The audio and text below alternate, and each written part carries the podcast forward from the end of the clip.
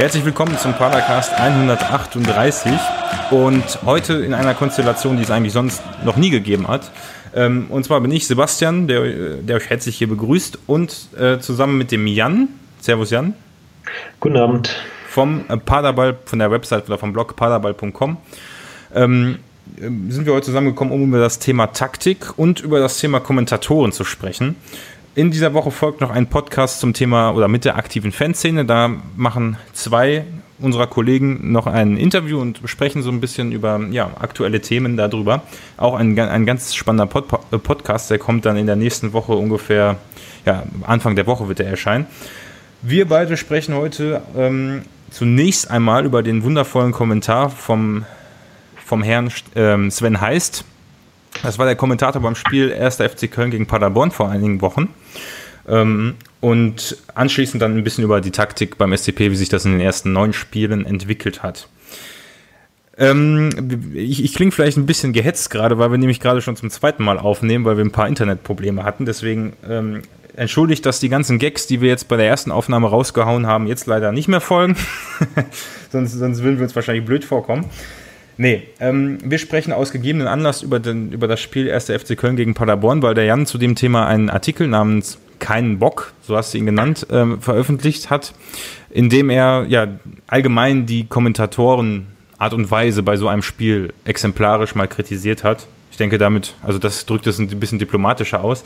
Es soll hier jetzt nicht um die eine Person gehen, sondern generell um, um das Thema Kommentatoren. Wir haben ja auch noch, worüber auch noch kurz gesprochen werden kann, sind vielleicht die Kollegen Dahlmann und Potowski, die ich, ähm, ein, die eine ganz andere Art pflegen des, des Kommentierens. Aber ähm, ich, genau, Jan, ich habe deinen Beitrag ähm, so in, in, in der Bahn gelesen. Auf dem Rückweg von der Arbeit haben wir gedacht, das spricht mir genau aus der Seele. Das habe ich bei diesem Spiel auch gedacht. Äh, wie bist du denn auf die Idee gekommen, nach, ausgerechnet nach diesem Spiel einen, einen Artikel darüber zu schreiben? Also, das muss man ein bisschen wissen, wie ich äh, diese Spiele gucke. Ich gucke nämlich das erste Mal entweder im Stadion oder halt bei Auswärtsspielen wieder äh, gegen Köln ähm, halt zu Hause mit Freunden. Und das heißt, ich kriege dann den Kommentator voll und ganz mit. Beim zweiten Mal gucken, wenn ich die Spiele analysiere, da äh, stelle ich den Kommentator oft auch aus. Das heißt, ähm, ist nicht so, dass ich beim zweiten Mal immer noch den Kommentator auf die äh, irgendwie äh, kritisieren möchte. Äh, es ist mir aber beim ersten Mal gucken wirklich so negativ aufgefallen, wie dieses, ähm, wie ja dieses Narrativ von einem David gegen Goliath, diese Geschichte von dem großen FC Köln gegen den kleinen SC Paderborn äh, angefangen hat und dann auch das ganze Spiel trotz des Spielstandes, trotz der ausgeglichenen Partie halt durchgezogen hat, dass ich einfach mal mir detaillierter angucken sollte, warum dieser Kommentar dann halt denn so schlecht ist oder allgemein, was einen guten Kommentar meiner Perspektive ausmacht. Da musstest du das Spiel quasi dreimal gucken. Einmal so, dann noch über den Kommentator und am Ende nochmal für die Taktik. Ja, das ist, es, es, hat sich auf jeden Fall so angefühlt. Ich, ich hatte, glaube ich, nach dem, nach dem äh, Artikel aus, äh, nach dem Spiel beim zweiten Mal gucken auch so vier Seiten. Drei Seiten eben zum Spiel und anderthalb Seiten nur zum nur Zitate vom Kommentator. Ja, die, sind, die waren echt einprägsam. Also ich, ich warte immer noch, dass ein Spieler wie Cordoba verpflichtet wird, weil so einen brauchen wir ganz dringend. Ähm, ja, ein, ein, paar Sachen, die mir ähm, aufgefallen sind, die ich, die ich ganz besonders gut an dem Artikel war, äh, fand, waren ähm, zum einen das Wort oder ja, was du verwendet hast, der Begriff des Post-Hoc-Narrativen. Äh, und Priming. Priming, ich weiß gar nicht, wo ich das Priming gelesen habe. Ich weiß nicht, ob das in dem Artikel vorkam oder in einem Tweet davon, zu, ähm, den du gemacht hast. Ähm, aber auf jeden Fall würde ich erstmal kurz über dieses Post-Hoc-Narrative sprechen. Also das heißt ja im Prinzip, dass Dinge im Nachhinein erklärt werden, ähm, mit, ja, mit einer, äh, also komplexe Sachen beim Fußball er, äh, erklärt werden und auf Dinge zurückgeführt werden, die, die das Ganze sehr vereinfachen. Ähm, also auf jeden Fall sollte jeder auch diesen Artikel gelesen haben. Ich gehe jetzt mal davon aus, denn wir werden jetzt ja keine Abhandlung genau machen, was in diesem Artikel steht. Aber ähm, zu diesen Post-Hoc-Narrativen, meinst du, meinst du nicht, dass sowas auch erforderlich ist irgendwie? Also muss man nicht die Sachen im Nachhinein vereinfachen, um es für den Zuschauer ja, erklärbar zu machen? Ähm, definitiv. Und das ist auch einer meiner zentralen Punkte und auch einer der, glaube ich, wichtigsten Aspekte, warum es Kommentatoren in der Form gibt es ist extrem ermüdend, Fußballspiele allein und ohne Ton zu gucken. Das äh, merke ich, wenn ich äh, die Spiele halt äh, in der Analyse gucke und den Kommentator ausstelle. Ähm, es fehlt einem einfach so die Orientierung in diesem Spiel, weil halt sehr, sehr viel gleichzeitig passiert und die eigene Aufmerksamkeit halt nicht auf eine spezielle Sache gelenkt wird. Wenn man einen Kommentator hat, dann gibt der einem so ein bisschen die Aufmerksamkeit vor, man wird so durch das Spiel geleitet. Bei einem guten Kommentator hat man dann so ein, eine gute Balance aus dem aktuellen Spielgeschehen, ein bisschen Hintergrundgeschichten, vielleicht Prognosen oder taktischen Beobachtungen, sodass man dann halt ein ausgewogenes Bild mhm. von dem Spieler hält und gleichzeitig immer eine Orientierung hat, was eigentlich passiert, welche Mannschaft warum stärker ist aktuell und äh, was man vielleicht von der Zukunft erwarten kann in diesem Spiel. Ich glaube, das ist absolut notwendig, damit man äh, Fußball angenehm gucken kann oder damit man irgendetwas angenehm gucken kann. Wenn Filme so ablaufen würden, dass man keine Kameraarbeit hätte, sondern einfach nur eine totale, wo alles dann irgendwo passieren wird man weiß nicht, wo man hinguckt, dann wäre das genauso schwierig und komplex und äh, unzufriedenstellend. Ähm, nur das Problem ist halt, was man bei Fußball hat, die Kommentatoren wissen ja nicht, was im Spiel passieren wird, während sie es kommentieren. Es ist nicht so, dass sie im Nachhinein eine Analyse schreiben oder eine Analyse sprechen oder ein, eine Einschätzung des Spiels liefern, sondern sie müssen äh, on the way, müssen ständig aktuell Informationen reingeben. Und diese Informationen sind notwendigerweise immer, also sehr, sehr häufig falsch. Denn wenn ich eine, Also jetzt, jetzt nicht nur in dem Spiel, sondern allgemein. all, allgemein, allgemein. Also ist ja unabhängig davon, welches Spiel ich kommentiere. Ich kann immer sagen, dass eine Mannschaft, man hört oft, dass eine Mannschaft drückt und dann äh, macht die andere Mannschaft ein Tor. Man hört, dass äh, ein Spieler überragend spielt und dann macht er einen spielentscheidenden Fehler.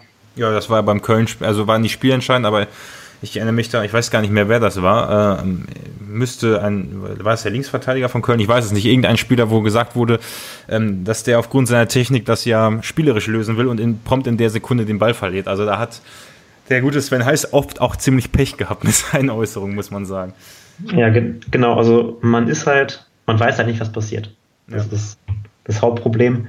Und deswegen muss man halt irgendein, muss man halt irgendeine Geschichte erzählen, damit wir das Wort Narrative vielleicht ein bisschen vermeiden. Da haben sich einige Leute darüber aufgeregt. Ja, ich ähm, finde es aber ganz, ganz passend, weil es, weil, weil, es ist ja nicht nur die Geschichte, die er erzählt, sondern auch, ja, eigentlich äh, finde ich mit Narrative trifft es ganz gut, das, was du, was du damit äh, zum Ausdruck bringst, dass das natürlich, diese Einschätzung natürlich auch Auswirkungen auf die Wahrnehmung der Zuschauer hat. Ja. Also wir haben ja ganz oft, also vor allem bei diesem Köln-Spiel auch äh, so gehabt, ähm, dass, wenn ich Sachen geschildert habe, wie ich sie im Stadion erlebt habe, oder auch, ich glaube auch wenn Stefan manchmal irgendwo beim Auswärtsspiel dabei ist oder allgemein, äh, hast du immer diesen Unterschied, wie es im Stadion wahrgenommen wird und ja. äh, vor, dem, vor dem Bildschirm. Und beim Bildschirm ist natürlich auch der Kommentator ein Faktor. Ja, also das, das ist absolut ein, ein Faktor. Es macht einen Unterschied, in, welch, halt in welcher Konstellation man Spiel guckt. Es, es entstehen halt auch immer andere Narrative da drumherum hängt, hängt davon der Stimmung ab, die Leute haben. Äh, und wenn man in der, Gruppe ist, dann gibt es immer wieder diese äh, die Narrative, die Geschichten des bestochenen Schiedsrichters, des ja. sich, es gibt halt viele Geschichten, die rumgesponnen werden und die unterscheiden sich halt erheblich davon, welcher Gruppe man guckt oder ob man Kommentator anhat oder Kommentator aus hat. Ja, jetzt ist es mir bei dem Spiel, du hast, du hast ja gesagt, Underdog. Der SCP war der Underdog und der große FC, der, der es schon machen wird, der das Spiel schon gewinnen wird. Was ich mir jetzt gedacht habe, normalerweise ist es aber bei so einer Geschichte, also man kann das Spiel gegen den FC Bayern jetzt letztes Jahr nicht als Referenz nehmen, weil wir es natürlich erwartungsgemäß verloren haben. Aber trotzdem ist es ja meistens so, dass gerade der Underdog immer eine gute Geschichte ist, wenn er das Spiel gewinnt. Aber bei dem Spiel war das ja eigentlich nicht der Fall. Also es wurde ja bis zum Ende noch gesagt, ähm, das Spiel ist erst vorbei äh, oder der, der, das Spiel ist immer noch für ein Tor gut im Sinne von dass der FC Köln schon noch eins schießen wird beim Stand von 3 zu 3, hat er das, glaube ich, gesagt. Ähm, also das hat mich eigentlich am meisten daran gewundert, weil du sagst, du hast ja auch geschrieben, diese Narrative der Underdog gegen den großen FC Köln, da müsste man noch gerade dann sagen, boah, welch eine Überraschung, wie gut die Paderborner spielen, aber das ist ja gar nicht passiert. Ja, also das ist ähm, halt de, der Vorteil, den so viele dieser bekannten Narrative haben, die lassen sich halt einfach umdeuten. Ja. Ich, kann, ich kann diese Geschichte erzählen vom großen FC Köln oder vom großen FC Bayern. Wenn das Spiel anders ausgeht, dann habe ich aber sofort vielleicht eine noch bessere Geschichte, die ich dann daraus entstehen lassen kann. Nur damit das möglich ist, sind halt so gewisse, müssen halt so gewisse Voraussetzungen erfüllt sein, die ich dann halt vor im Kommentar oder nach dem Kommentar dann berücksichtigen muss. Ich habe jetzt hier ähm, drei formuliert, glaube ich. Ähm, also zum einen muss halt äh, immer ein Respekt da sein ja. für beide Mannschaften.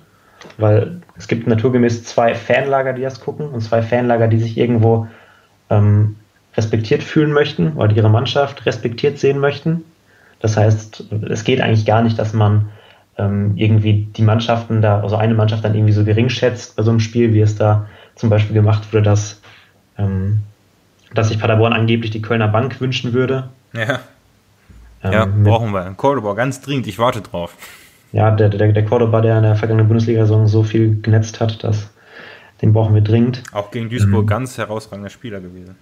Ja, also es ist halt, das ist halt der eine Punkt, man braucht halt immer, muss halt immer beide Teams positiv betrachten, soweit es geht, damit man dann, egal wie es ausgeht, halt irgendwie einen positiven Sieger hat. Ja.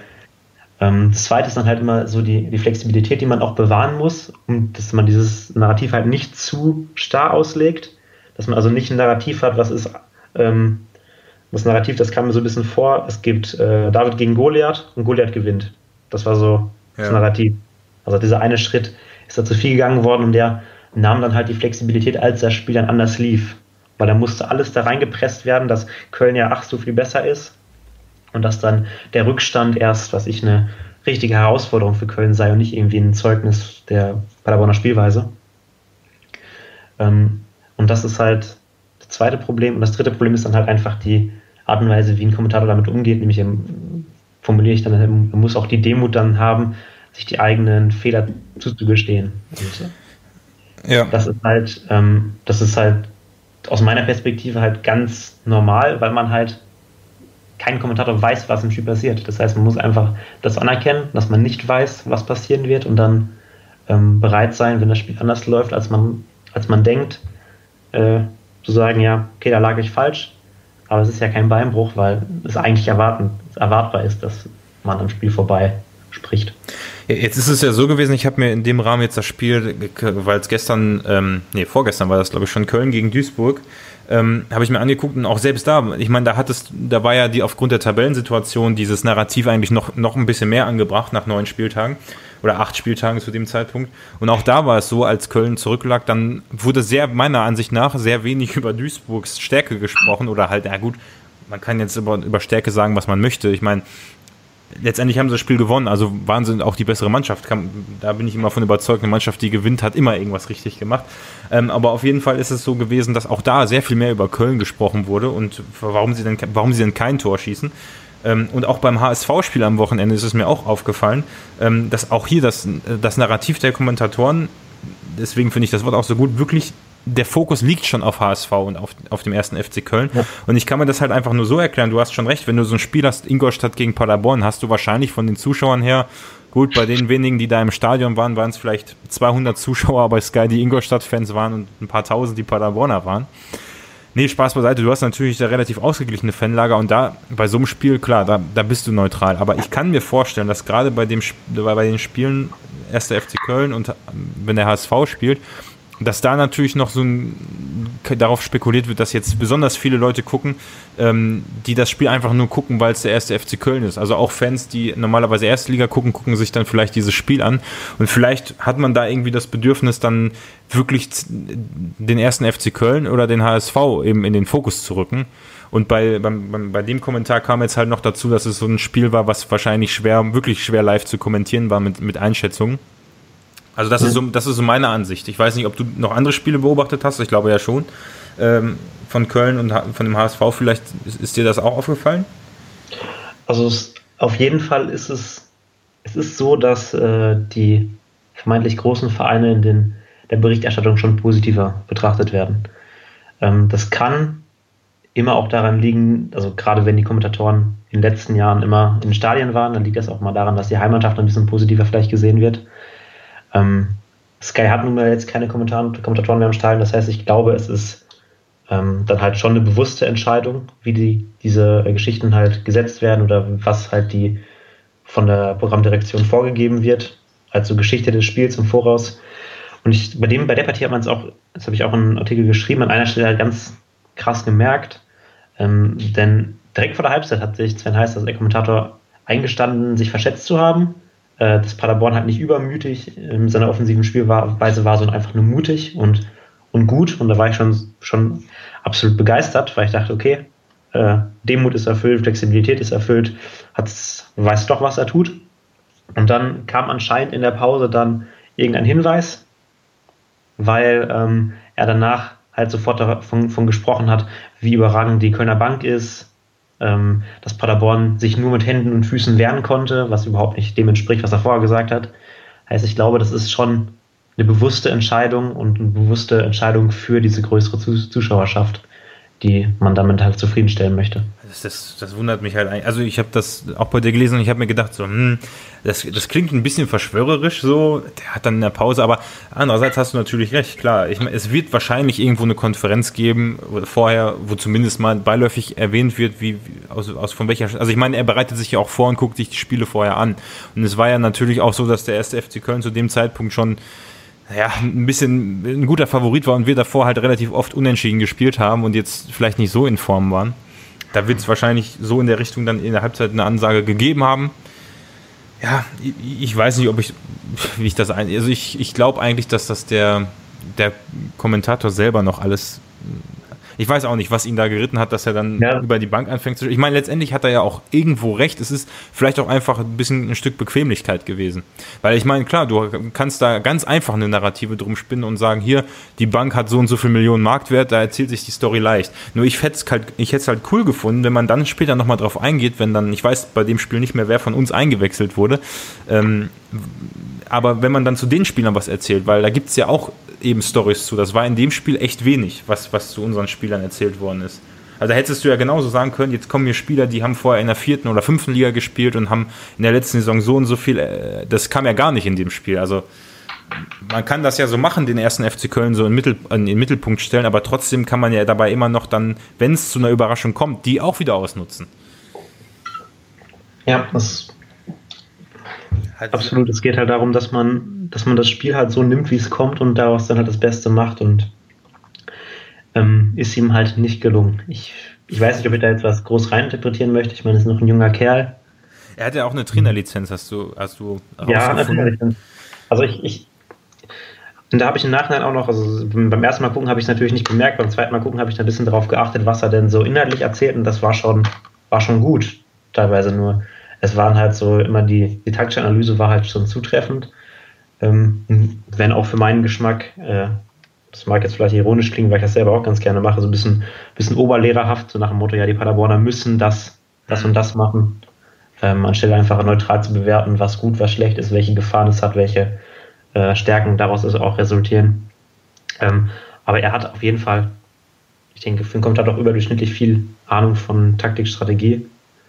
Ähm, nur leider kam das nicht so wirklich zur Geltung.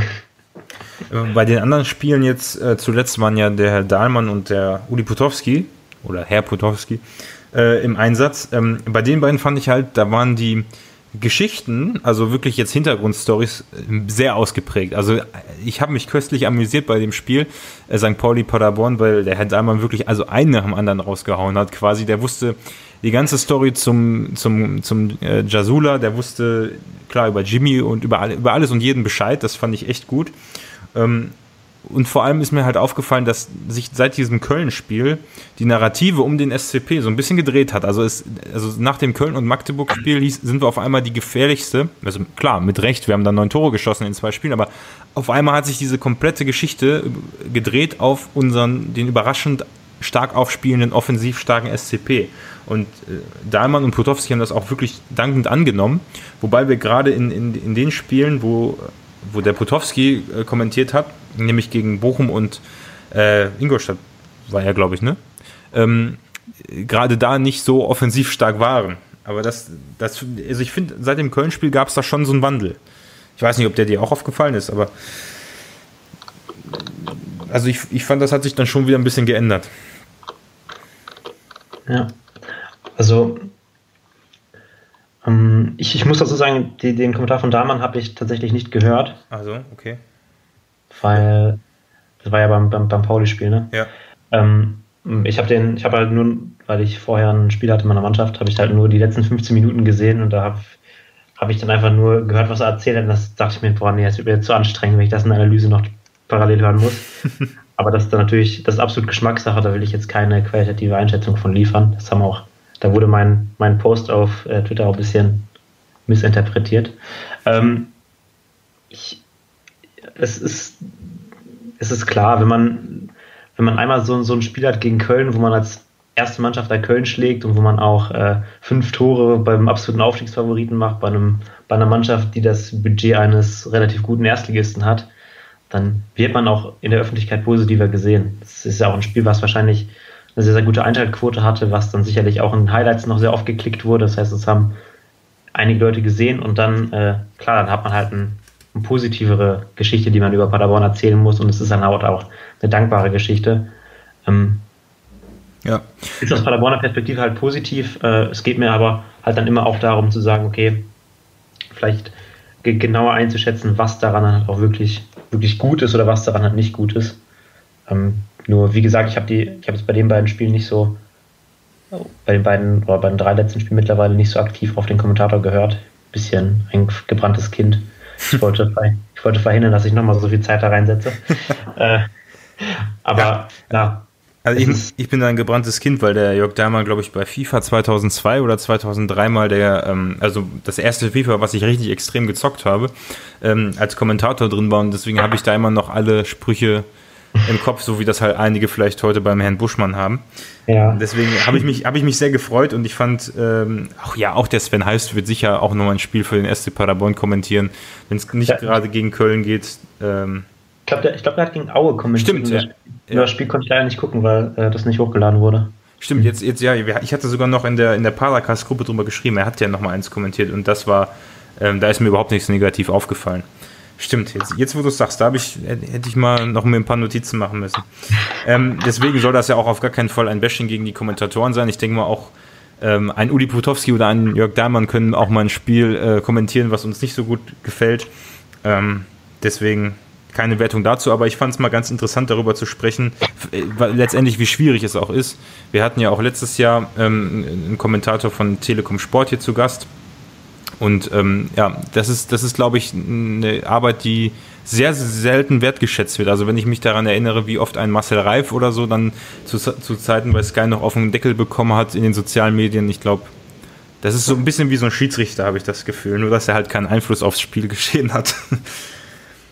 Ja, es ist, es ist halt, wie gesagt, es ist halt undankbar. Es ist halt, ein, man, man, kann, man kann fast nur verlieren. Im besten Fall gibt man irgendwie ein Narrativ, gibt man eine Geschichte, die ähm, halt irgendwie im Nachhinein das, das Spiel gut abbildet, dass man irgendwie so, ein, so eine geschlossene Geschichte drum hat. Und äh, im schlimmsten Fall, also man liegt mit seinen Prognosen halt immer falsch. Das, das ist eigentlich auch immer so, wenn man eine wenn man irgendwie eine Prognose über so ein komplexes System trifft, auch äh, die Experten vorm Spiel, selbst die Trainer vorm Spiel, liegen meistens falsch damit, wie sie glauben, dass das Spiel ablaufen wird. Ähm, das ist einfach undankbar und das, da muss man auch den, muss man halt auch als Zuschauer den zugestehen, dass es halt, dass die Prognosen, die sie treffen, halt nicht so einen großen Wert haben sollten oder nicht so einen starken Wert in der, in der eigenen Beurteilung des Kommentators haben sollten, sondern dass es eher dann darum geht, dass man halt sich eine, eine angenehme Geschichte, eine angenehme Einordnung, ohne jetzt große, größere Dissonanzen da erhält. Und dann kann man eigentlich auch sehr zufrieden damit sein, weil es ist halt, wie du schon gut gesagt hast, ein sehr, sehr komplexer und auch schwieriger und relativ undankbarer Job. Genau. Und ähm, dass du äh, dich auch mit Taktik gut auskennst, dazu kommen wir jetzt. Äh, ganz kurz noch die Ergänzung: Der Telekom Sport Kommentator, der letztes Jahr zu Gast war, äh, zu Gast war hieß natürlich Markus Herwig. Äh, liebe Grüße an den, falls er den Podcast noch hört. Ähm, und auch eine sehr hörenswerte Episode. Ich kann jetzt zwar nicht die Episodennummer äh, spontan sagen, aber ähm, der eine oder andere wird es vielleicht noch im Archiv finden. Ähm, auf jeden Fall mal anhören, da kriegt er dann noch ein bisschen mehr Hintergrund, wie er sich darauf vorbereitet. Ähm, ich glaube, der Uli Potowski ist es auch gewesen, der gesagt hat, dass er mal mit Steffen Baumgart über die Kaffeestäbchen gesprochen hat ähm, dass er, also ich vermute, er hat es mehr als äh, mehr ironisch gemeint, aber er hat ja zu Anfang des Spiels gesagt, dass er, dass Steffen Baumgart ihm gesagt hätte, ähm, er würde immer das gleiche Stäbchen wiederverwenden äh, aus ökologischen Gründen. ähm, aber also, ich würde ja, gerne ein Gespräch zwischen, zwischen Uli Potowski und Steffen Baumgart, stelle ich mir schon sehr, sehr interessant vor. Gut, äh, kommen wir zum Thema Taktik. Und da habe ich ähm, deine ganzen Einträge mal durchwühlt und äh, nochmal nachgelesen heute. Ähm, da, war, da, war, der Tag auch vorbei, ne? Da war der Tag wirklich vorbei, nee.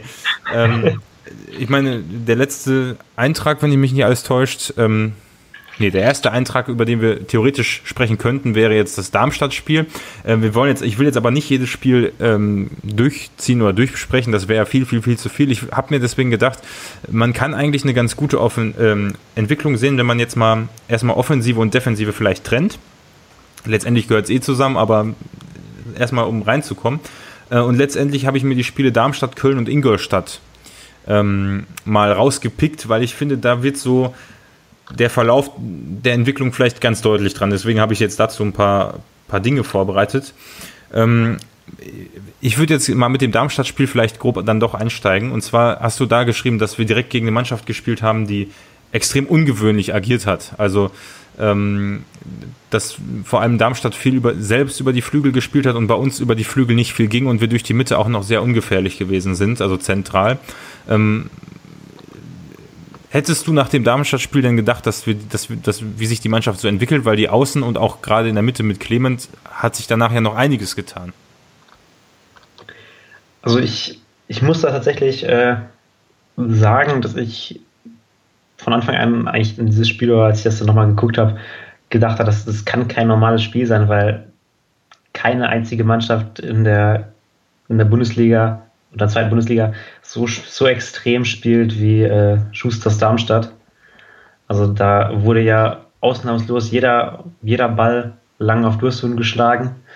Ähm, und gleichzeitig, also halt vor allem diese offensive Spielweise ist halt ungewöhnlich und Paderborn musste halt immer diese 30, 40 Meter wieder nach hinten laufen, um den langen Ball abzufangen, konnte dann von da erst wieder das Spiel aufbauen.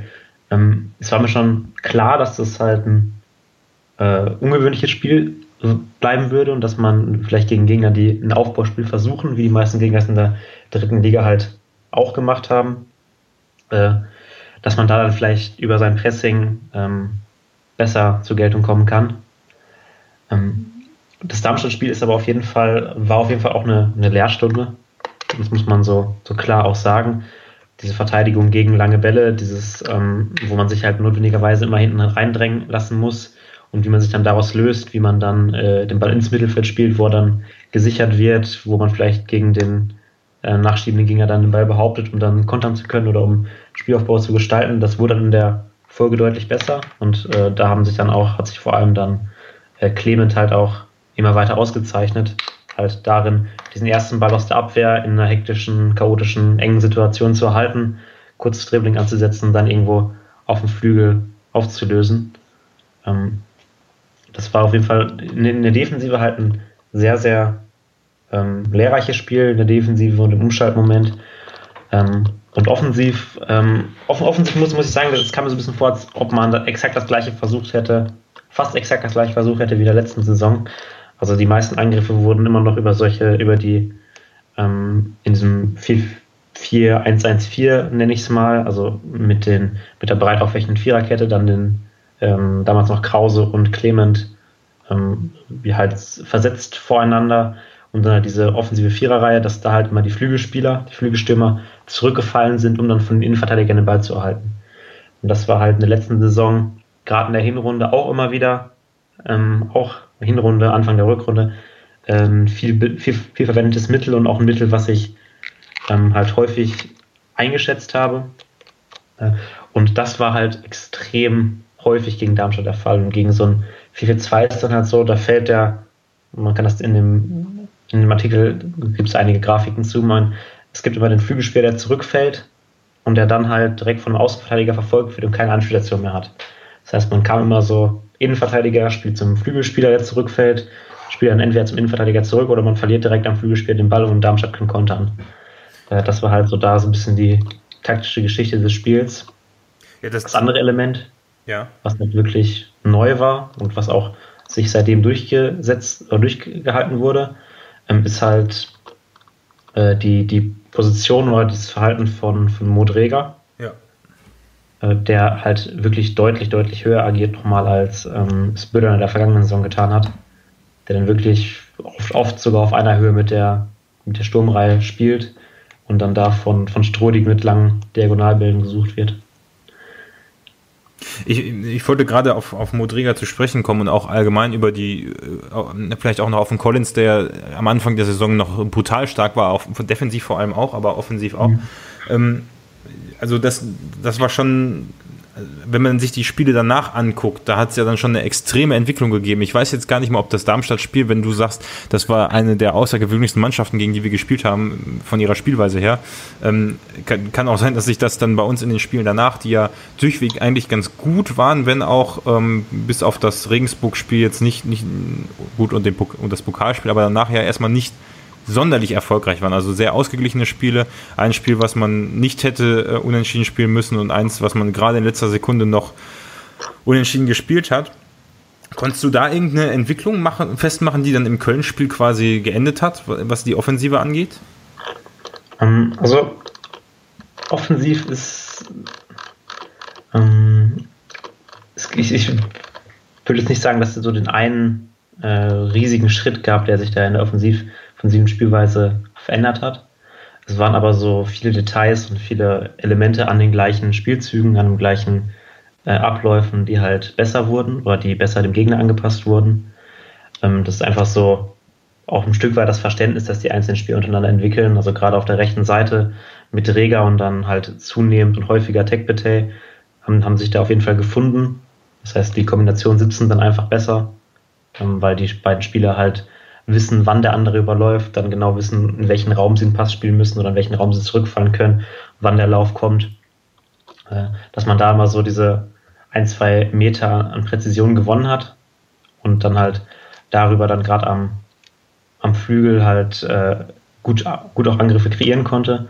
Und der zweite Punkt ist halt, halt dass, äh, dass Clement immer, also gerade äh, dann als Jasula ähm, oder als Krause wegen der besseren Trainingsbedingungen zu Ingolstadt gewechselt ist, dass äh, Jasula dann die Rolle im Mittelfeld eingenommen hat und dann ähm, halt er, er zum einen mit einer großen Pressing-Resistenz einfach durch seinen, durch seinen Körper halt schwer unter Druck zu setzen, weil er meins gegen eins halt ganz schwer nur zu trennen ist, wenn der Körper dazwischen hält. Ähm, und in Verbindung mit Clement, der dann halt absolut total umtriebig war, sich aus der Abwehr den Ball abgeholt hat, immer in den Halbräumen positioniert und von da nach vorne getragen hat, dass man halt darüber sowohl auf dem Flügel, halt durch die bessere Abstimmung, als auch in der Mitte durch die höhere Präsenz halt ähm, so einzelne Details verbessert hat, die sich dann in den besseren Ergebnissen auch niedergeschlagen haben. Beim Köln-Spiel lag es vielleicht auch dann, ein, was ich bei deinem Artikel rausgelesen habe, auch an der, vor allem bei, beim Spielaufbau an, den, an der Deckung, an der Manndeckung, also an der Fastmanndeckung der Kölner, die es gegeben hat. Also das äh, hat, ist unserem Spiel wohl sehr entgegengekommen, weil wir nämlich in diesem Spiel so ziemlich alles ausspielen konnten, ähm, ob es jetzt die, über die, das Spiel über die Flanken war oder eben durch die Mitte, weil wir teilweise hinter der Kölner Abwehr riesige Lücken hatten. Also äh, insofern ist es, ist es dann, kann man sagen, dass es beim Köln-Spiel eigentlich, dass so eine Spielweise uns offensiv am besten liegt? Also äh, die Spielweise liegt anscheinend relativ vielen Gegnern auch ganz gut von Köln. Hat man jetzt gegen Duisburg gesehen, die waren vorher auch nicht für ihre Offensivstärke bekannt. Ja, gut, war auch ein Eigentor gewesen, ne? ja, gut, aber ob das ein. Ob, ja. Das, wir hatten ja noch ein paar mehr Chancen. Das stimmt. Ähm, Köln, Köln ist halt einfach, das ist, das ist auch meine, meine Perspektive, also aus, aus taktischer Sicht total schade, dass die ähm, trotz ihrer, also offensiv sind es wirklich total krasse Abläufe, die die haben, total so unfassbare Spielzüge, die ich ja auch im Detail da beschrieben habe. Ähm, und defensiv ist es halt, das ist so, so ein Defensivspielweise aus den 90er Jahren, dass einfach ähm, Manndeckung über den ganzen Platz gesucht werden und, und dem Spiel war es halt oft möglich, dass Strodig dann angedribbelt ist, wie, wir es eigentlich immer machen. Also die Innenverteidiger dribbeln normalerweise immer so fünf, fünf bis zehn Meter an, bis sie halt dann Druck bekommen. Nur in dem Spiel war es halt so, erst fünf bis zehn Meter angedribbelt und dann kam man noch kein Gegenspieler, weil die in der Manndeckung auf die Mittelfeldspieler waren. Dann ist er weiter gedribbelt und irgendwann war er so weit vorne, dass er dann quasi das gegnerische Mittelfeld überlaufen hat. Also er war dann in manchen Situationen am Ball und aus der Innenverteidigung startend halt irgendwie höher als Clement und Jasula und das ist halt eigentlich äh, absurd. Ja, beide Innenverteidiger, ne? Clement und, äh, Quatsch, Clement, sag ich Strodig und Hünemeyer eigentlich, ne? Genau, genau, beide, beide, beide konnten das machen, weil halt äh, das relativ symmetrisch war bei, bei Köln. Äh, ich glaube, Strodig hat es noch ein paar Mal öfter gemacht, deswegen bin ich jetzt darauf. Ja. Ähm, also es ist halt, es ist halt ein, ein Gegen, also es klingt vielleicht hart, aber es ist meines Erachtens halt eine Mannschaft, die nicht sonderlich, also die überhaupt nicht gut verteidigen kann. Dann, äh, dann, ist es, dann ist es so weitergegangen, dass wir quasi unsere Tormaschinerie ins Laufen gebracht haben und dann direkt im nächsten Spektakelspiel vier Tore ähm, wieder geschossen haben und allerdings auch, da würde ich jetzt dann die Defensive dann noch, doch mal langsam hinzuziehen, äh, vier Stück kassiert haben und da hast du geschrieben, oder das, das war auch so eine Sache, die ja auch spätestens beim Pauli-Spiel aufgekommen ist, dass man doch mal mehr horizontal spielen sollte, beziehungsweise ein bisschen mehr Ball, den Ballbesitz äh, forcieren sollte und vielleicht das Spiel auch nicht langsamer machen sollte, aber durch die, durch die Fehler, die halt entstehen, wenn man, wenn man immer auf zurückfallende Spieler äh, spielt, dass, dass, dass dann die, ähm, das Risiko zum Kontern eben immens groß ist. Und äh, ist dann das Magdeburg-Spiel, spätestens das Pauli-Spiel, dann wieder so ein Wendepunkt gewesen vor Ingolstadt und Aue, wo man, wo man dann eine Änderung gem gemerkt hat? Weil das wäre jetzt mein Eindruck gewesen als Laie, dass die letzten Spiele wir defensiv doch anders gestalten. Also, das. Du hast am Anfang bereits angesprochen, dass man Offensive, Defensive nicht komplett trennen kann und das ist auch hier sicherlich der Fall. Ähm, ich habe nach diesem Magdeburg-Spiel habe ich ja ein bisschen ausführlicher noch ähm, äh, so eine Fehleranalyse betrieben, so ein paar Dinge angesprochen, die mir persönlich aufgefallen sind und die halt Schwächen im Paderborner Spiel sind. Ähm, ich, die wurden halt zum Teil wurden sie halt behandelt. Also dass ähm, die du, hast, du hast von der Orientierung der, der Abwehrkette gesprochen. Also, die, also vor allem diese offene Haltung bei den langen Bällen, die ja bei Magdeburg-Spiel zu Gegentoren geführt haben, nach hinten. Von, da hast du ein ganz schönes Bild gehabt, wo Strodig und Hünemeyer waren es, glaube ich, einer von den beiden, äh, also Strodig auf jeden Fall so steht, dass er überhaupt nicht lossprinten konnte bei so einem Gegen, äh, bei so einem Konter und Hünemeyer so halbwegs offen stand. Das war, glaube ich, ein, ein ja. Punkt, den du da angesprochen hattest.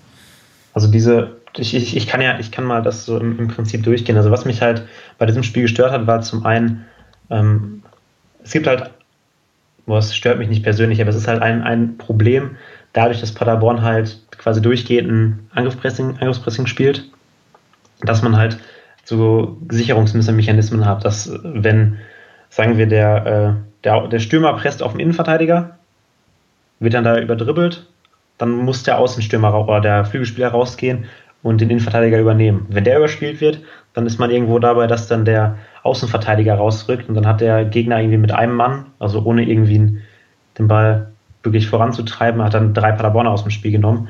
Das ist halt riskant und da habe ich dann vorgeschlagen, dass man da vielleicht darüber nachdenken müsste, ob man irgendwelche äh, Signale hat oder irgendwie sagt, okay, wenn der zweite Spieler überspielt wird, dann lässt man sich vielleicht ein bisschen zurückfallen und riskiert da nicht, dass vier, fünf Spieler äh, überspielt werden, ohne dass der Gegner irgendwas macht, sondern einfach indem man selber halt die Spieler nach vorne wirft und der Gegner dran vorbeiläuft. Ähm, das wurde ein Stück weit, also ein ganz bisschen verändert. Also es gibt jetzt häufiger Situationen, wo Paderborn auch früh zurückfällt. Ähm, das betrifft dann aber eher so die Restverteidigung, also dass ähm, halt die, die ballnahen Spieler, also beispielsweise der sagen wir, der rechte Stürmer, rechte Flügelspieler und Rechtsverteidiger, die rücken immer noch auf, aber dass der Rest der Mannschaft dann halt ein bisschen weiter zurückfällt, falls ein langer Ball kommt oder falls dieser geöffnete Raum da genutzt werden soll. Ähm, dennoch, ich würde sagen, so an der Offensiv, also an der Defensivphase und an dem Angriffspressing, da wurde relativ wenig getan. Das ist ganz im Gegenteil. Äh, es wurde dann danach sogar noch aggressiver teilweise. Dann hat man ähm, gegen eine Viererkette gespielt und nicht nur mit dem Stürmer auf den Innenverteidiger gepresst, sondern direkt mit Stürmer und Außenstürmer ähm, draufgegangen. Also, dass man dann halt ähm, über, über Aue oder Ingolstadt? Genau, also ja, ähm, im, zuerst einmal war das ja das, äh, danach ja das, das, das Spiel gegen, gegen Pauli. So, okay. Da hat man dann halt äh, die Innenverteidiger halt gedoppelt durch den Flügelspieler und den äh, Stürmer. Das heißt, da wurde dann halt nicht der Weg gegangen zu sagen, okay, wir spielen sicherer, wir sagen, wenn der Stürmer überlaufen wird, dann lassen wir zurückfallen, sondern es wird weiterhin versucht, aggressiv drauf zu gehen, was ich auch ehrlich gesagt gut finde, was halt nur, wie gesagt, das Risiko besteht weiterhin. Ähm, ja, also du hast es mit Überaggressivität und Kompaktheit, glaube ich, also mangelnde Kompaktheit. Genau, das, das, dann, das kommt dann dazu, dass, ähm, und das ist auch etwas, was ähm, ein Stück weit behandelt wurde. Ähm, die Kompaktheit ist wurde noch, also wurde bis war noch reduziert. Die Verteidigung spielt ein bisschen tiefer mittlerweile. Also die, selbst wenn wir jetzt an, am gegnerischen Strafraum pressen, da wird man eigentlich erwarten, dass die relativ nah an der Mittellinie stehen. Die stehen jetzt so 10, 15 Meter hinter. Das ist relativ tief, aber es ist halt, ähm, dadurch kann man dann halt, muss man nicht so häufig rausrücken aus der Abwehr. Was mir gerade im Kopf dahinter. Ähm, das ist das ist auf jeden Fall ein Punkt was mir gerade noch im Kopf sind, äh, ist, sind so Situationen, ähm, in denen ein Strodig, ich glaube, Marco hatte sich da im Podcast furchtbar drüber aufgeregt, äh, in denen ein Strodig, ähm, ich weiß gar nicht, ob es das Spiel gegen Magdeburg war, ich glaube ja, ähm, dann noch äh, im, im, Vollsprint auf den Flügelstürmer von, von Magdeburg draufspringt, also seine Position verlässt und völlig bis an die, bis an die Außenlinie quasi rennt, oder es kann auch Hünemeyer gewesen sein, ich weiß nicht mehr, einer der beiden Innenverteidiger, und dadurch dann die Mitte komplett frei ist und wenn dann ein Collins auf links quasi in die Mitte nachrückt, dass dann ganz rechts ein Magdeburger frei steht. Oder das ist ja allgemein genau das Szenario, was du eben beschrieben hast, ist ja dann ganz oft passiert, dass sich quasi dieses Nachrücken und Übernehmen so weit vorzieht, bis am Ende auf der ganz rechten Seite mhm. oder auf der anderen Seite einer frei steht. Das ist ja ganz oft der Punkt gewesen, wo wir gesagt haben, Mensch, wie stehen die denn da hinten? Aber eigentlich ist ja äh, der Hund schon weiter vorne in den Kessel gefallen. Ich weiß auch nicht, wie man das, wie das Sprichwort heißt, aber auf jeden Fall ähm, sind die, viele Tore ja äh, immer dadurch entstanden, dass eben in der Offensive vor allem auch Fehler passiert sind. Also ein, eine Szene, die ich im Kopf habe, ist, Michel kann den Ball nicht annehmen im Mittelfeld mhm. und dann, dann geht es ja nach hinten und dann passiert genau das, was du eben gesagt hast, dass die einer nach dem anderen raufrückt und mit etwas Pech der Ball dann, da gibt es ja hanebüchene Situationen, ein Strodig, der den Ball nicht richtig rausbekommt oder über den Ball tritt oder äh, auch ein Hünemeyer, der dann äh, unglücklich aussieht, obwohl sie halt in 90 Prozent der anderen Situationen gut gelöst haben. Aber ja, das ist halt, das ist halt immer die, diesen Handel, den man halt eingehen muss. Wenn man so aggressiv presst, wie Paderborn es macht und woran wir uns eigentlich auch alle erfreuen, weil es halt, ein weil es halt eine offensive Spielweise hat, weil immer viel Tempo im Spiel ist, dann geht man halt auch dieses Risiko ein, dass man dann halt dadurch, dass immer wieder ein Spieler nachrückt, dass irgendwann halt keiner mehr in der Abwehr bleibt. Ähm, und dieses, dieses Risikos ist man sich offensichtlich auch bewusst, ähm, ist aber bereit, es einzugehen. Und das finde ich auch, auch mutig und ähm, kann das auch, auch positiv sehen. Es ist halt immer eine Abwägungsfrage, ab welchem Punkt es dann halt nicht mehr Mut, sondern Übermut ist oder äh, nicht mehr Mut, sondern Dummheit, äh, das zu machen.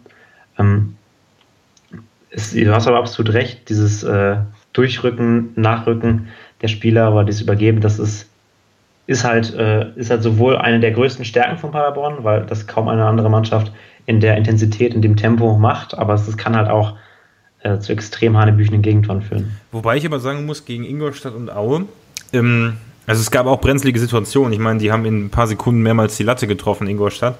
Äh, das war aber auch die einzige Szene, die mir ehrlich gesagt von denen wirklich im Kopf geblieben ist. Also da gerade in den letzten Minuten hätte da vielleicht ein bisschen, ein bisschen, ähm, sag ich mal, Offensivdrang von Paderborn gut getan, weil man sich ja wirklich, wie, wie ich das selten gesehen habe, wirklich hinten reingestellt hat.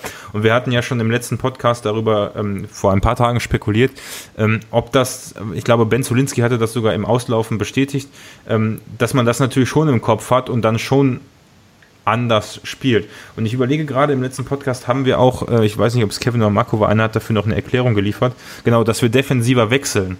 Mm, dass das auch ein Grund ist, dass dann halt kein, wie Magdeburg spielt, Duka noch reinkommt, sondern vielleicht ein Vasiliadis, obwohl der auch meist relativ offensiv spielt, aber oder ein Schonlau, dass die dann, oder ein, ein, ein Hünemeyer dann demnächst vielleicht, je nachdem, es kommen jetzt halt mehrere Defensivleute eher rein.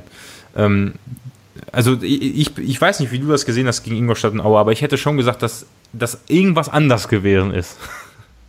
Also gegen, gegen Aue, das Spiel habe ich halt nur einmal ja. live im Stadion gesehen.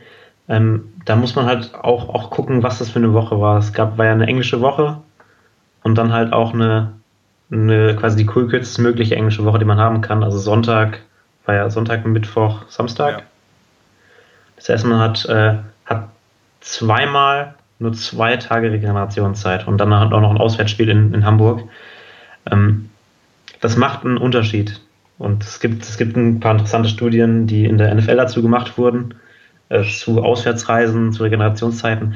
Eigentlich, wenn man eine Auswärtsreise hat und zwei Tage Regenerationszeit, dann kann man das nächste Spiel vergessen.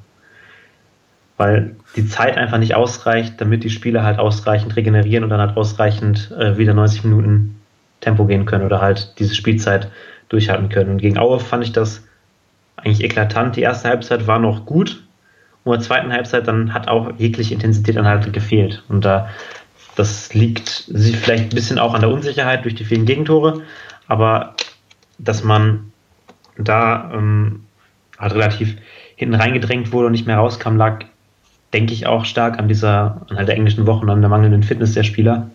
Oh, die mangelnde Fitness. ja, also was heißt was? Ja, mangelnde Fitness? Die ermüdet, die, genau, die Frische, ja, genau. Also ich glaube, ich glaube, die, die Mannschaft ist fit genug, das hat sie in der vergangenen Saison gezeigt, nur es gibt halt irgendwo auch dann menschliche Grenzen. Bei so einem Tempo, ja, auf jeden Fall. Aue spielt ja wahrscheinlich, er hat wahrscheinlich die Woche über nicht so ein hohes Tempo gegangen in seinen Spielen. Nicht, dass Aue. ich die Spiele geguckt habe, aber ich würde es mal behaupten. Aue, Aue, Aue war ja in der ersten Halbzeit nicht, nicht anwesend, genau wie Ingolstadt meiner Meinung nach. Aue, Aue, Aue hat in der ersten Halbzeit auch überhaupt kein Tempo gegangen. Also die sind, haben extrem langsam und ruhig hinten rausgespielt, haben tief gepresst und na gut, dann spart man sich halt auch ein paar, paar Körner in der ersten Halbzeit. Und irgendwann hat man dann selber mehr, mehr Kraft und der Gegner bricht halt noch stärker ein, weil er noch ein paar intensivere Spiele unter der Woche hatte. Wie stark fehlt im Offensivspiel ein, ein Sven Michel? Also das ist ja die Frage, die ich mir die ganze Woche überstelle. Weil, weil seitdem er nicht mehr da ist, nicht mehr da ist, seitdem er, seitdem er verletzt ist und hoffentlich bald wieder da ist, er ist ja heute schon, hat der SCP, glaube ich, gepostet, wieder gelaufen oder hat ist schon wieder ins Lauftraining eingestiegen. Also das freut mich persönlich sehr als großer Sven Michel-Fan. Ähm, also in den letzten Spielen hatten wir halt, wir hatten zwei Freistoßtore, überragende Freistoßtore. Aber aus dem Spiel heraus hatte ich eben das Gefühl, vor allem gegen Ingolstadt war es so, dass diese, diese Kombination aus dem Spiel durch die Mitte über einen Clement, ähm, der mal oder allgemein, dass ein oder zwei Spieler ausgedribbelt werden und dann dann zum Abschluss gefunden wird oder eben über die Flügel, über links oder über rechts, obwohl ich den Modrega immer noch sehr, sehr stark finde. Aber äh, fand ich, da kamen weniger. Also ein, ein Tepete hat ganz oft äh, eine Fehlentscheidung getroffen, nicht ganz oft, aber hat die eine oder andere Fehlentscheidung getroffen, vielleicht abzuschließen, anstatt abzugeben. Ähm, ist das Spiel ohne Michel dann ungefährlicher geworden, deiner Meinung nach? So eine typische, so eine typische Sky-Frage jetzt. Ja, ist, nee, ist nicht einfach. Äh, ich, ich muss zugeben, also Michael fand ich jetzt ein bisschen in dieser Saison noch nicht so stark. Er hat einfach, es ist ein bisschen die Frage, wie seine Spielweise sich halt auf so ein höheres Niveau in der zweiten Liga überträgt. Und Michael hat halt in der dritten Liga halt sehr, sehr oft sich, äh, man würde so sagen, sich so durchgewurstelt. Aber tatsächlich ist es dann halt so, dass er einen relativ ungewöhnlichen Dribblingstil hat, eine ungewöhnliche Art und Weise, einen Ball zu führen und halt auch äh, seinen Körper zu bewegen, sodass er, ob gewollt oder ungewollt, ständig Körpertäuschung macht und dann gegen Drittliga-Gegner manchmal geradeaus durchlaufen konnte, wie man das vielleicht sonst nur von Müller kennt. Hm. Ähm, das funktioniert jetzt in der zweiten Liga nicht mehr so. Ich weiß nicht, ob es daran liegt, dass er vielleicht kleine, kleinere Formschwächen hatte oder dass es einfach die besseren Gegenspieler sind. Es ja, ähm, er hat dennoch, ja. dennoch, trotz dessen, dass er halt nicht so in, in Topform ist, natürlich einen Einfluss auf das Paderborner Spiel. Und es liegt halt ganz, ganz stark daran, dass er ähm, sich halt wirklich einbringt und sich auch sehr, sehr intelligent bewegt. Ähm, er, er, fordert eigentlich ständig den Ball auf der, ähm, in, der, in der Sturmspitze und kann dann quasi aus der Position, kann er dann von Außenverteidigern oder Innenverteidigern durch die ganzen Linien angespielt werden. Direkt vor der Abwehr dann irgendwie auf Clement oder Jasula ablegen, die dann wiederum das Spiel gestalten können. Das heißt, das ist jetzt ein Element, was äh, weniger zu tragen kam, auch wenn äh, GE das auch enorm gut macht, muss ich sagen, gerade für einen Spieler, der so kurz erst dabei ist, so kurz im Training ist.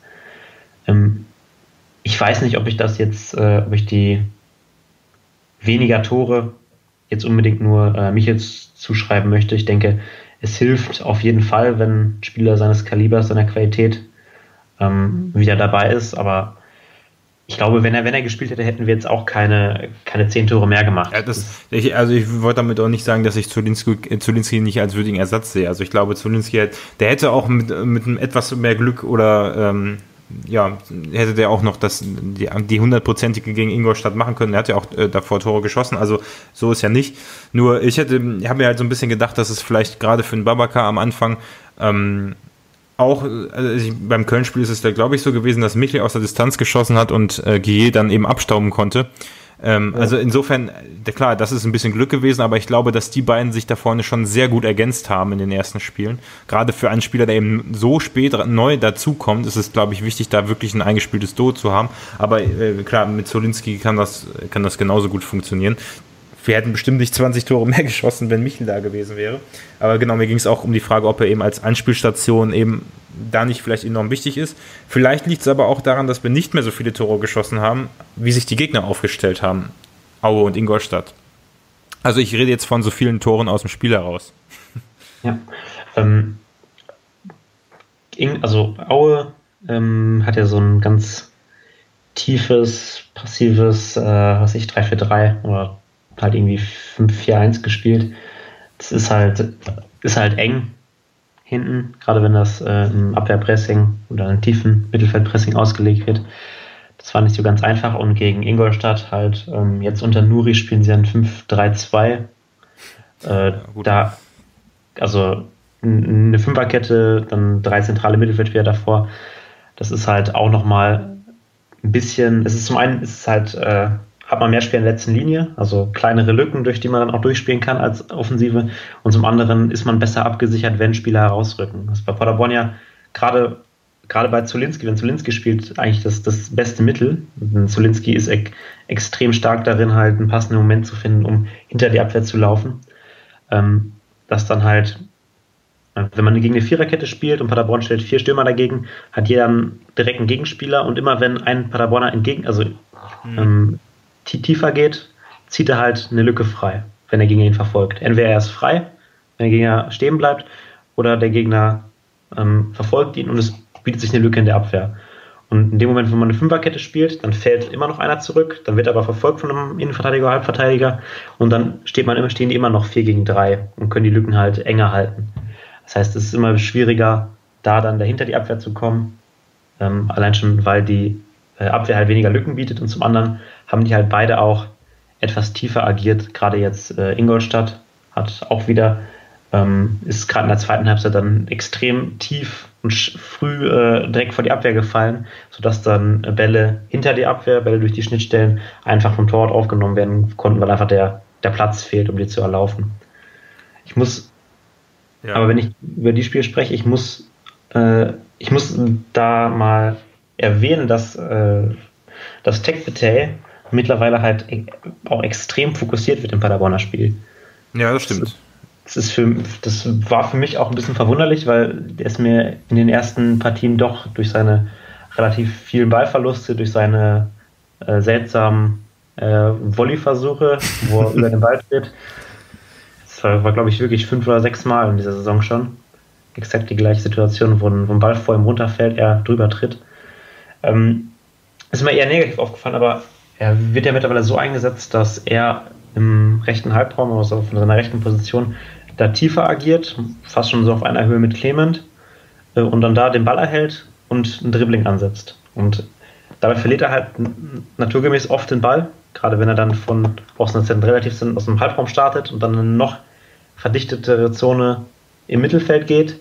Aber er hat halt nun mal in diesem Spiel durch seine Dribblings auch die beiden Freischüsse rausgeholt für Clement. Ja, das ist ja. dann ist halt auch ein, ein Einfluss, den man nicht unterschätzen sollte. Und gerade wenn man so einen Mann hat wie Clement. Ich glaube auch, dass, dass da, hatten wir ja auch im letzten Podcast gesagt, was das Potenzial von einigen Spielern angeht, dass da auch noch enorm, also in der gesamten Mannschaft enormes Potenzial herrscht. Und äh, wenn wir jetzt vielleicht mal, also jetzt nicht nur bei Tech Retail, sondern bei, bei, eigentlich, bei eigentlich so ziemlich jedem in, in der Mannschaft, ähm, wenn man jetzt mal abschließend, vielleicht auch mit Ausblick auf das Unionsspiel, so die Entwicklung betrachtet im Gesamten, ähm, es, es, es, ist also auf jeden Fall, was wir jetzt rausstellen konnten, schon eine deutliche Entwicklung von dem, von dem Darmstadt bis hin zum Köln-Magdeburg-Spiel. Und dann haben wir quasi noch eine zweite Entwicklung, äh, was die Defensivarbeit anging. Also das ist mein, mein laienhafter Ausdruck, Eindruck von außen, aber ich meine, vielleicht kannst du das nochmal ein bisschen besser über sich, also als ähm, Fazit quasi ähm, zusammenfassen, dass wir in dieser Mannschaft eine schon eine extreme Entwicklung gesehen haben während der Saison. Ich meine, es ist jetzt einfach zu sagen, von außen die Mannschaft, das wird ja immer so als Narrativ bei den Kommentatoren gemacht, die Mannschaft spielt die ganze Saison so offensiv stark. Aber eigentlich äh, hat ja diese Entwicklung wirklich mit dem Darmstadt-Spiel angefangen und geht jetzt bis zu den letzten Spielen ja extrem weiter. Also ich, meiner Ansicht nach hat sich die Mannschaft extrem geformt, schon in diesen ersten neun Spielen. Ja, also ähm, wie, wie, fange ich es am besten an?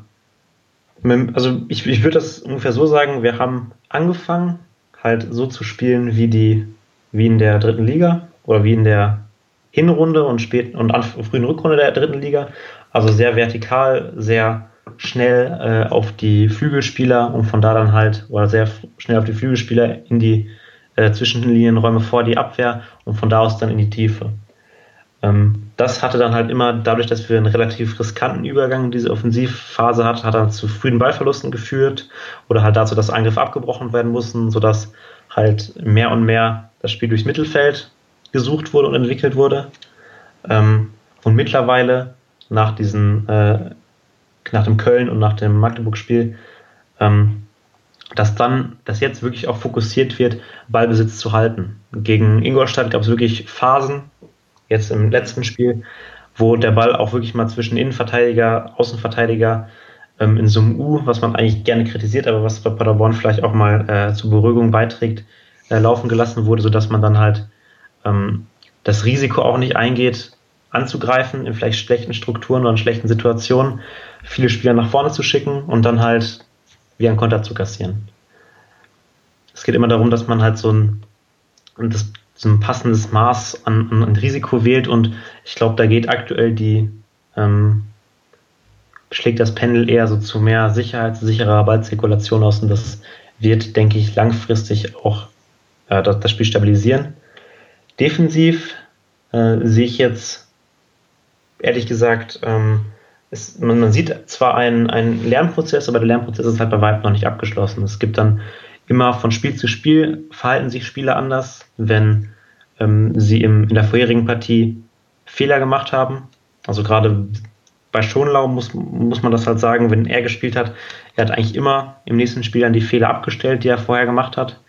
Ähm, dennoch äh, spielt Paderborn weiterhin ähnlich aggressiv wie zum Anfang der, äh, der Saison und auch wie in den, in den so torreichen Spielen gegen Magdeburg und Köln. Ähm, zum einen waren die Gegner jetzt nicht, nicht so stark und nicht so, nicht so offensiv stark und zum anderen, ähm, dadurch, dass man viel, viel mehr Ballbesitz hält oder versucht mehr Ballbesitz zu halten, kann der Gegner auch einfach nicht so oft Angriffe gestalten. Und das heißt, die defensiven Schwächen kommen dann halt nicht so sehr zur Geltung, wenn man halt statt 20 Angriffen nur 5 auf 5 auf eigene Tor, 5 auf eigene Tor bekommt. Ähm, was immer noch mir ein bisschen Bauchschmerzen bereitet, ist halt diese, ist, ist die Kompaktheit, gerade so im, auf der ballfernen Seite. Das heißt, wenn man über links angegriffen wird, auf der rechten Seite, weil dann sehr, sehr stark immer noch auf die äh, Ballnahseite verschoben wird, aber dann nicht so verschoben wird, dass man den Raum vor der Abwehr zumacht. Man könnte sich ja vorstellen, wenn man jetzt ein, ähm, die Paderborner Formation hat, also irgendwie so ein äh, 4-1-3-2 oder so ein 4-Raute-2, wie ich es auch manchmal gelesen habe, dass dann äh, irgendwie der ballferne Flügelspieler sich vor die Abwehr bewegt. Also dass er direkt diesen Raum direkt vor der Abwehr zumacht, falls eine Verlagerung kommt, dass er da drin steht. Das passiert nicht, sondern er schiebt dann meistens auch noch auf den anderen Flügel mit rüber. Dadurch hat man da zwar noch mehr Spieler, aber falls eine Verlagerung kommt, ist dieser Raum auf der Ballfernseite vor der Abwehr ähm, teilweise enorm offen. Und äh, das sehe ich aktuell nicht behandelt. Und zum anderen ist halt das, das Verhalten der Abwehrspieler, dieses, die Orientierung und die Wahl, in welchen Situationen man vorverteidigt, in welchen Situationen man herausrückt, ist immer noch, also gerade bei, bei, bei Strodig äh, manchmal ziemlich Hanebüchen. Das, ja. War, ja, das war ja im Spiel gegen Köln genauso der Fall wie gegen Magdeburg und ich glaube, gegen St. Pauli war das sogar auch noch. Habe ich, glaube ich, auch noch mal eine Szene. Genau, habe ich auch noch eine Szene, wo das gleiche zu einem Gegentor geführt hat.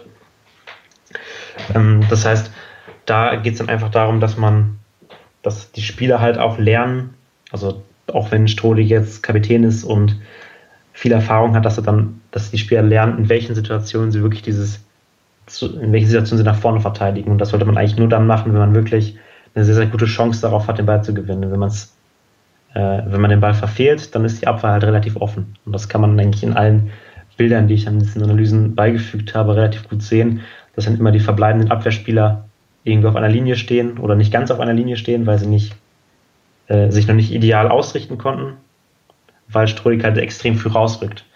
Das heißt, die Abwehr ist noch unorganisiert, Strodig rückt aber schon raus, man kann kein Abseits stellen. Und hinterlässt eine Lücke, ja. und man hinterlässt eine Lücke und dann kann der Gegner halt einfach da reinspielen. Es sind halt, es sind halt auch gute Gegner, das muss man sagen. Im Gegensatz man, zum letzten Jahr.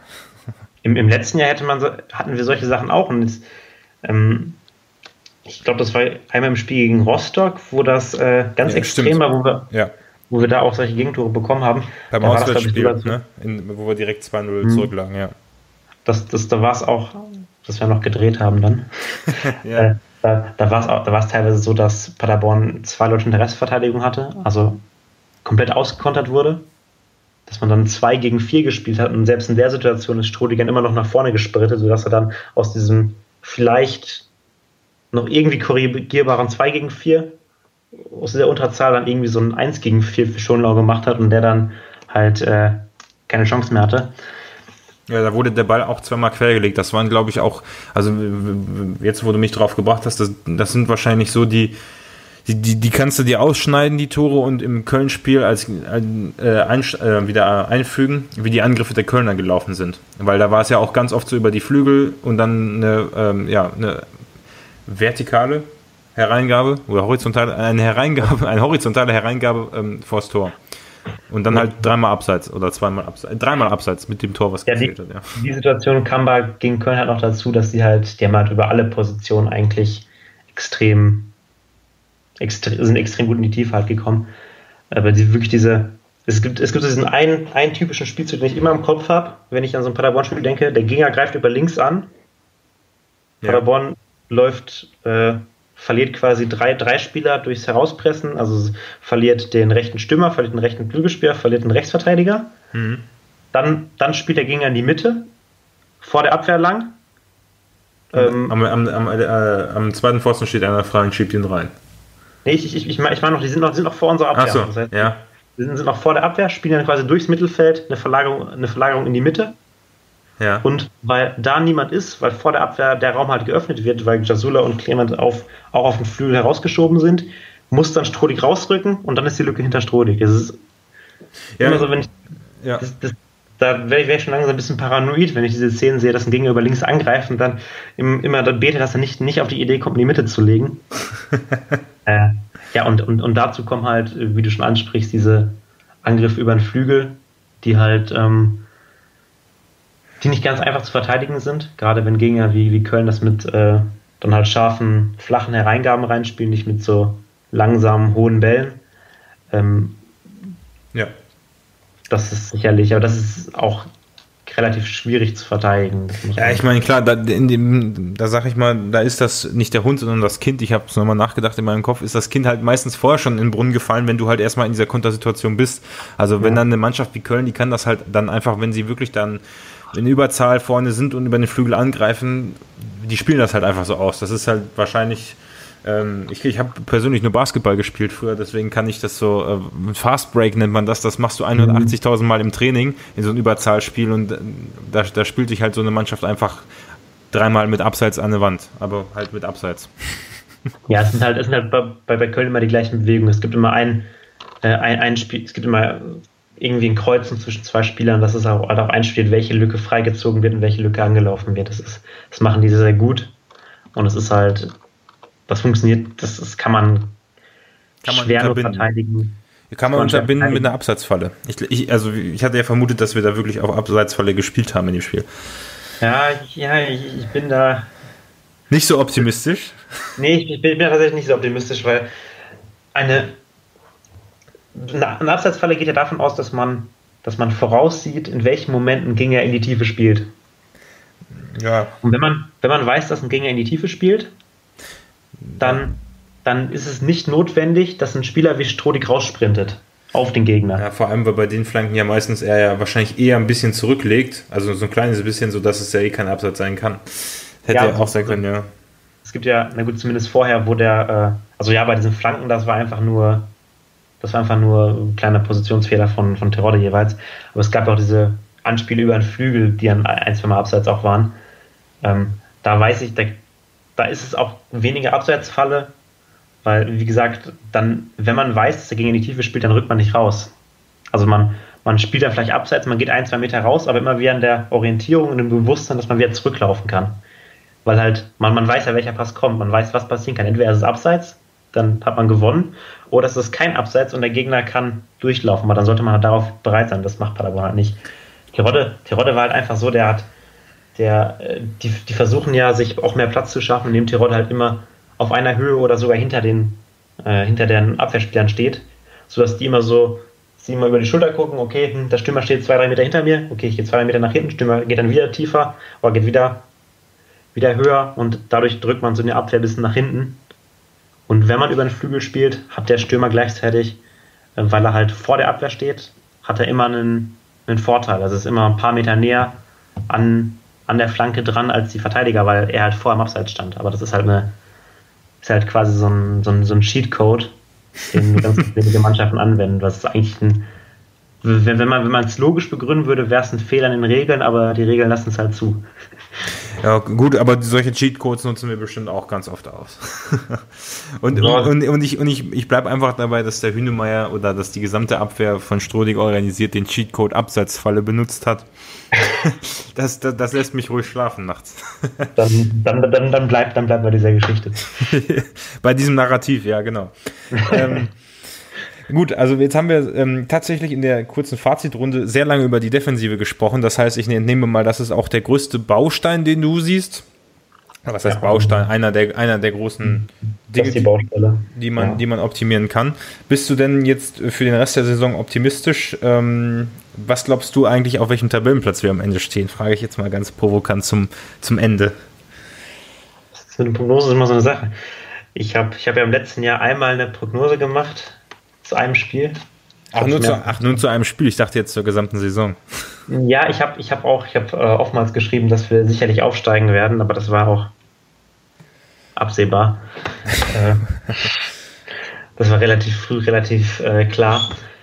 Ähm, ich, ich glaube, ich, ich, sehe wenige Mannschaften, die klar besser sind als Paderborn und ich sehe viele Mannschaften, die, die halt äh, schwächer sind.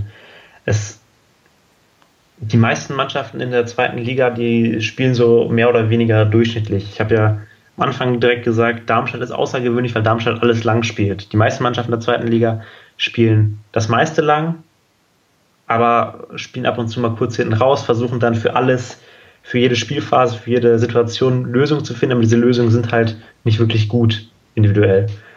Paderborn hat eine sehr, sehr ausgeprägte Spielweise und eine sehr, sehr klare, riskant, äh, klare dafür aber enorm ris riskante Spielweise, die dann halt, ähm, die mittlerweile auch schon extrem eingeübt ist. Wir haben jetzt ja in der vergangenen Saison mit dem gleichen System gespielt, mit der gleichen Spielweise gespielt. Die Spieler und vor allem auch die Trainer haben eine Erfahrung damit, wie sie verschiedene Gegner bespielen können und ähm, wie, das wie es mit der Spielweise funktioniert. Das heißt, Paderborn hat halt den Vorteil, eine klare Identität zu haben gegenüber vielen anderen Vereinen. Ähm, das ist meines Erachtens immer ein Vorteil. Äh, und zum anderen, man gewinnt, man gewinnt ja so einfach, weil es eine extrem große Variation gibt, wenn man immer 20 Torchancen hat und 20 Torchancen zulässt, dann gewinnt man vielleicht die Hälfte der Spiele und verliert die Hälfte der Spiele, aber man hat nur ganz, ganz wenige von solchen knappen, von solchen 0 zu 0 Unentschieden. Das wird es bei Paderborn nicht geben. Und dadurch, dass man, sagen wir, man, man gewinnt und verliert gleich viele Spiele, wenn man die Hälfte der Spiele gewinnt, kriegt man, hat man im 1,5 Punkte. Wenn man alle Spiele unentschieden spielt, hat man einen Punkt. Die, ja, die, die Drei-Punkte-Regel, die bevorzugt halt Mannschaften, die offensiv spielen. Und das wird Paderborn sicherlich auch zur Geltung kommen. Also wenn man schwächer ist, wird man dann vielleicht die Hälfte der Spiele gewinnen. Oder wenn man gleich stark ist wie ein Gegner, wird man die Hälfte der Spiele gewinnen, die Hälfte der Spiele verlieren, aber hat immer noch mehr Punkte, als wenn man mauern würde und dann vielleicht ein 0 zu 0 hält. Das heißt, so eine offensive Spielweise lohnt sich. Und die wird sich auch in der, kommenden, in der weiteren Saison noch lohnen. Ich sehe in der Liga jetzt. Ja, 51 Punkte oder was wären das dann, ne? Das wär, Wenn ich jetzt richtig gerechnet habe, 17 ja, das, wären, das, wären, das wären genau 51 Punkte. Gut, Paderborn hat jetzt auch schon mal unentschieden gespielt, so ist nicht. Ja, gut, aber die rechnen wir ja oben drauf, dafür haben wir nicht so oft verloren. ja, ähm, ich, ich sehe jetzt in der. Wenn, also mathematisch müssten wir aufsteigen.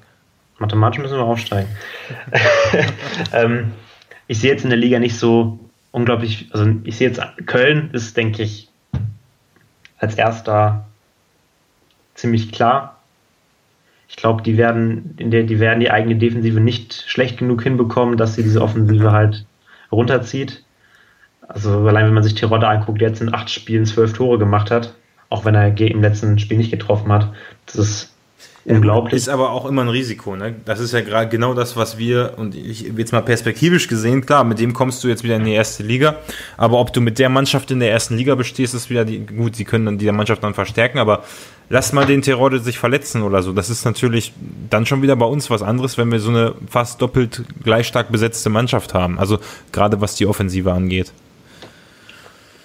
Also ich, ich, ich glaube einfach, Köln man, muss ja auch gucken, welche, welche anderen Spieler sie noch haben. Sie haben noch einen, einen Drexler, der in der vergangenen ja. Saison auch Topscorer war, der jetzt aus irgendeinem Grund keine Tore macht, aber der kann das auch. Die haben Louis Schaub, der super talentiert ist. Die haben noch, die haben Clemens, der vielleicht für die erste Liga nicht so stark ist, aber für die zweite Liga auch ein sehr, sehr guter Flügelspieler. Die haben, haben Außenverteidiger mit Horn und Hector, die wahrscheinlich die beiden besten Außenverteidiger, Linksverteidiger der Liga sind. Äh, das ist relativ, also es ist einfach eine, das ist eine Erstligamannschaft und die wird, wird durch dieses offensive Potenzial wird sich auch durchsetzen. Dahinter aber ist eigentlich alles offen. Also wir haben zwar einen HSV, wir haben Holstein Kiel, die so ein bisschen verrücktes Aufbauspiel betreiben, ähm, die aber auch sehr, sehr instabil sind in der Defensive und die gerade gegen solche Press, so aggressiv pressenden Gegner, wie es in Paderborn auch wäre, vielleicht ihre Probleme haben werden. Wir haben Union Berlin, die, zu denen ich ehrlich gesagt nicht so viel sagen kann, weil wir noch nicht gegen die gespielt haben. Ich die aber noch nicht. kein einziges Spiel verloren haben. Ja, also die werden, die sind sicherlich stark, aber ich eine bessere Einschätzung werde ich dann auch erst vermutlich nach dem Spiel liefern können. Also ich habe zwar ein bisschen was beim, äh, beim Union-Taktikblog gelesen, aber äh, habe jetzt noch nicht so das mein, mein eigenes Bild davon gemacht. Also die sind sicherlich, wenn man rein auf die Statistiken guckt, ein, ein guter, also eine gute Mannschaft und auch ein Favorit für die Plätze. Aber um es zusammenzufassen und nicht jetzt zu weit auszuschweifen, ich denke, was ich schon gemacht habe. Ähm, ich denke, ich denke, Paderborn wird, wird auf jeden Fall, sollte also sich auf jeden Fall das obere Tab Tabellenhälfte bis oberes Tabellendrittel als Ziel setzen. Und dann ist halt die Liga extrem eng, dass man nicht sagen kann, ob es dann irgendwie der zweite oder der, der sechste, siebte Platz wird. Ich habe ja Platz 8 getippt, ganz konservativ. Das ist auf jeden Fall drin. Also ja, das denke ich auch. Wundern, wenn wir, wenn wir viel schlechter abschneiden. Ähm, dann jetzt noch meine allerletzte Frage, äh, die aller, aller, allerletzte Frage. Wenn es einen Taktikblock vom Union Berlin gibt, äh, wie ist das dann unter so Taktikblock ähm, Schreiberling? Ähm, guckt man dann nachher auch noch, was der andere geschrieben hat. Und äh, also ich weiß nicht, ob das schon mal vorgekommen ist, dass es schon mal einen anderen Verein gab, äh, der auch einen Taktikblock führt, mit dem, wo du auch über ein Spiel, das gleiche Spiel geschrieben hast. Ist, ist das schon mal passiert?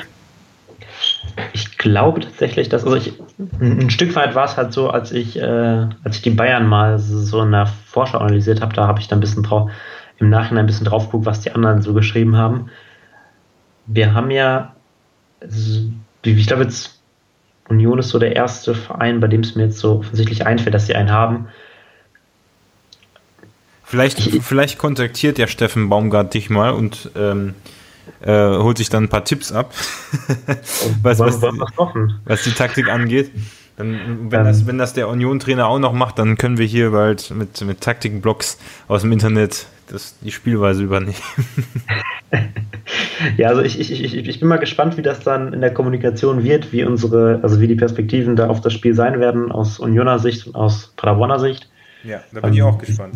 Ist sicherlich interessant zu lesen, wird sicherlich auch interessant sein. Ich werde da sicherlich mit, äh, ich glaube, Daniel Rosbach macht das, äh, mit dem danach ein bisschen drüber schreiben. Also das wird dann nochmal eine interessante ja, aber, aber schon eigentlich interessant, ne? Also ich meine jetzt gut, gerade vielleicht, ähm, ja, ich meine, ich, ich glaube nicht, dass weder Union Berlin noch das Paderborn es nötig hat, einen anderen Block zu Rate zu ziehen über die Spielweise. Aber es ist natürlich trotzdem eine, eine interessante Quelle, wenn man nochmal so komprimiert von dem anderen Verein, gegen den man spielt, vielleicht von den letzten sechs, sieben Spielen, gerade so wie du das auch aufbereitet hast, ähm, so Finessen, taktische Sachen nochmal, ja, zur Sicht bekommt. Weiß ich nicht. Also, ich, ich, glaube, ich bezweifle stark, dass es irgendein Trainer lesen wird, vielleicht, vielleicht mal aus Spaß oder aus Interesse, aber oder kannst du dir vorstellen, dass sich der Union bei Union einer hinsetzt und sagt, guck mal hier, der Paderball, das ist die Formel, mit dem wir dem SCP schlagen werden, indem wir äh, über die Flügel äh, und danach dann vor der Abwehr einmal querspielen und dann stehen wir frei vom Tor. Also die, ich habe ja noch das, das, das Bild von den Leuten, die im Fußball arbeiten, dass sie halt kompetenter sind als ich. Das, das, das will, ich, will ich für sie halt hoffen. ja, ich weiß nicht. Ähm, dass, dass, dass halt äh, dass die Technikanalysten bei so Clubs, gerade auch bei relativ großen Zweitliga-Clubs wie Union, ähm, dass die halt auch wissen, was sie tun, dass sie dann wahrscheinlich auch zu den gleichen Schlüssen kommen und dass sie die gleichen Dinge bemerken. Ähm, es ist tatsächlich so, dass ähm, Trainer, dass, dass manche Trainer auch äh, Artikel lesen. Also ich weiß, dass äh, von Spielverlagerung gibt es ein paar Geschichten mit den Trainern, dass das ja. Trainer die sogar kontaktiert haben und dass sie dann mit äh, beispielsweise mit Thomas Tuchel zusammengearbeitet haben. Ach was. Ähm, ich, ich, ich kann mir durchaus vorstellen, dass gerade wenn es ein großes Scouting-Team gibt bei einem Verein, dass solche äh, Blogs einfach auch mal zu Rate gezogen werden. Ja, dann habe ich, dann hab ich einen guten Tipp, der macht das doch einfach mit Geoblocking und macht es nur in Paderborn und ausgewählten, für ausgewählte IP-Adressen, für wie mich verfügbar. Immer, immer, alles außerhalb der Gegner. Oder, oder, oder du kannst ja einfach jetzt spontan mal ganz Berlin blocken. und, und die Leute, die, äh, die aus Berlin kommen und SCP-Fans sind, ähm, die können sich dann ja bei dir melden und kriegen dann irgendwie über, oder über VPN können die sich da irgendwie reinschalten, keine Ahnung. Ja, bloß, nicht, bloß nicht den Unionern da irgendwelche Tipps geben. Gut, ähm, damit wären wir jetzt auch am Ende des doch sehr langen Podcasts. Ähm, ich bedanke mich sehr, sehr für deine, für deine Teilnahme.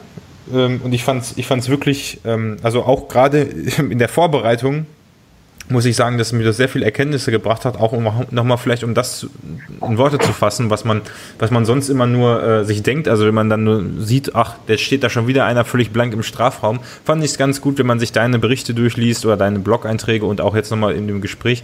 Ähm, also ich, ich, ich sag mal so, ich bin frohen Mutes, dass die Abwehrprobleme oder nicht Probleme, aber dass diese Sachen äh, sich noch weiter verbessern können und die Mannschaft sich weiterentwickeln kann, weil du es ja so wunderbar erklärt hast, ähm, woran es im Prinzip liegt. Und dann bin ich mir auch sicher, dass ein Steffen Baumgart das weiß.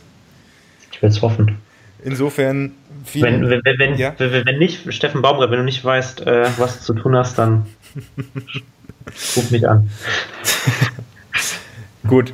Ähm, ja, ansonsten auch, ja, vielen Dank für deine Zeit, vielen Dank für die Teilnahme und ähm, ja, bevor wir dann noch abschließend Tschüss sagen, der Hinweis, nächste Woche, Anfang der nächsten Woche gibt es dann die äh, nächste Padercast-Folge, Folge 139 mit der aktiven Fanszene. Und das nächste Spiel haben wir ja bereits getippt. Ähm, jetzt möchte ich noch ganz kurz von dir einen Tipp haben, abschließend für das Spiel gegen Union, das ist ja so üblich. Ein 2 zu 1 Sieg des SC Paderborn. Ah, ja. ja, ich glaube, das hat, ich weiß gar nicht, ob ich das sogar getippt habe oder, doch, ich glaube, ich habe das auch getippt, 2 zu 1. Da bin ich, da bin ich froh, dass das jetzt nochmal vom Experten unterstrichen wurde. Und dann würde ich sagen, ja, hören wir uns, hören, hören wir uns bestimmt auch nochmal wieder, vielleicht in der nächsten Länderspielpause und äh, alle anderen bis zum nächsten Mal. Jetzt kannst du auch noch äh, Tschüss sagen oder noch Grüße senden, wenn du möchtest. Ich dann auch noch, auch noch von mir ein Danke fürs Zuhören und hoffe, dass wir uns wiederlesen und wiederhören.